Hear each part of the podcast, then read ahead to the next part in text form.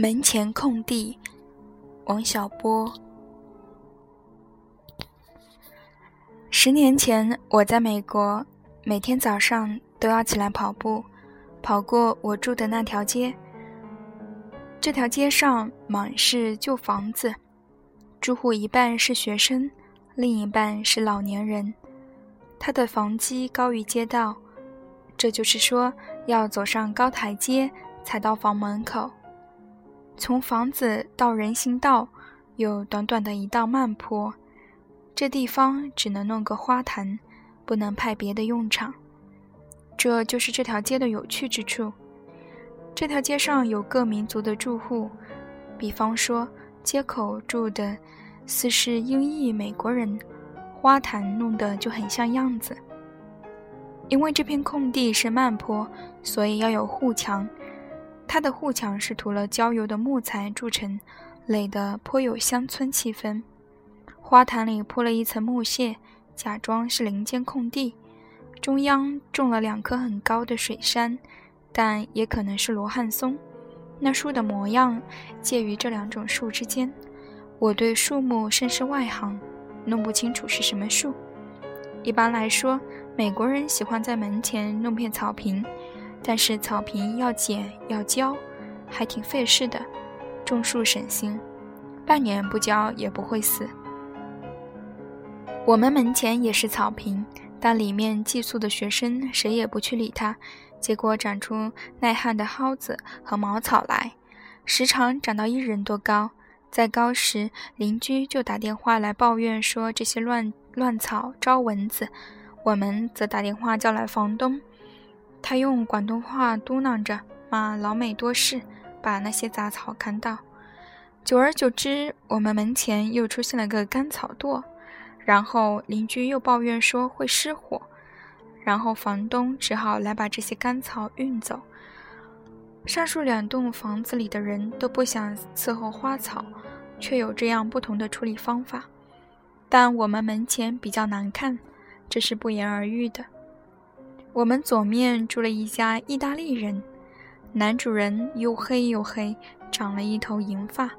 遇上我跑步回来，总要拉着我嘀咕一阵，说他要把花坛好好弄呢。照我看，这花坛还不坏，只是砖护墙有些裂缝，里面的土质也不够好，花草都半死不活。这位老先生画了图给我看。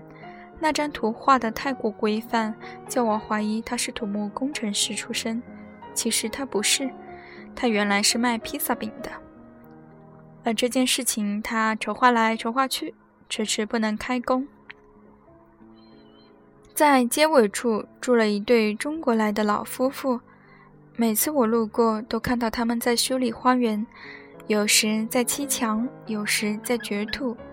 使用的工具包括了儿童掘土的玩具铲以及各种报废的厨具。有一回，我看到老太太在给老头砌的砖墙勾缝，所用的夹石是根筷子。总而言之，他们一直在干活，从来就没停过手。门前的护墙就这么砌了出来，像个弥勒佛鼓着大肚子，来往行人都躲着走，怕那墙会倒下来，把自己压在下面。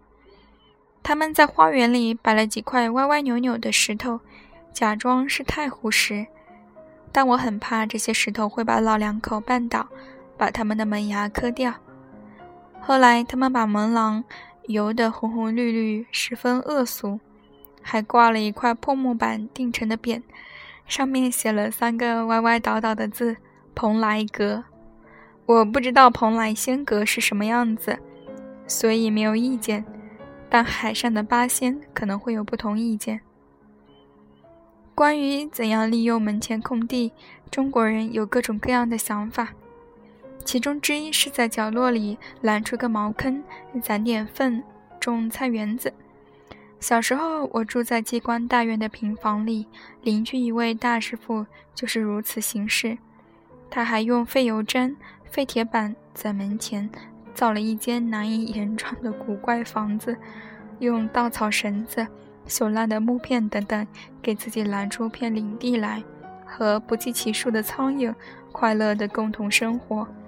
据我所见，招来的几乎全是绿莹莹的苍蝇，黑麻蝇很少来。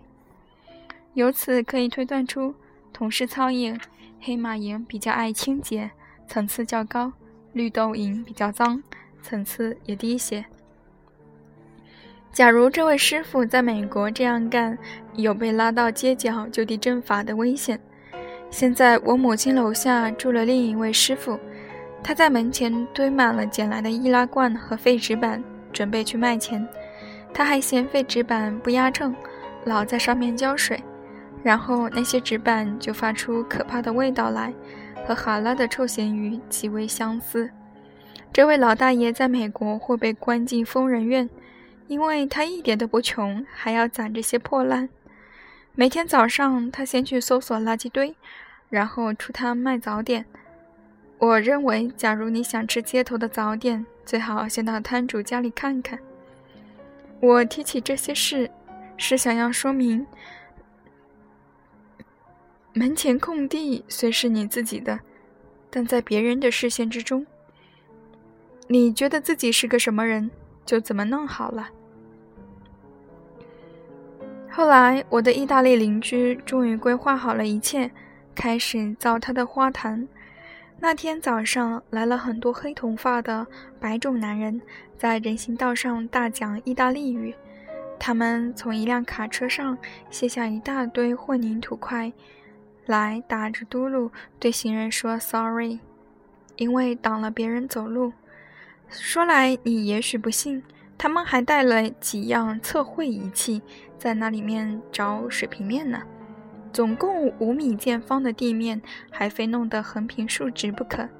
然后铺铺上了袋装腐殖土，种了一园子玫瑰花。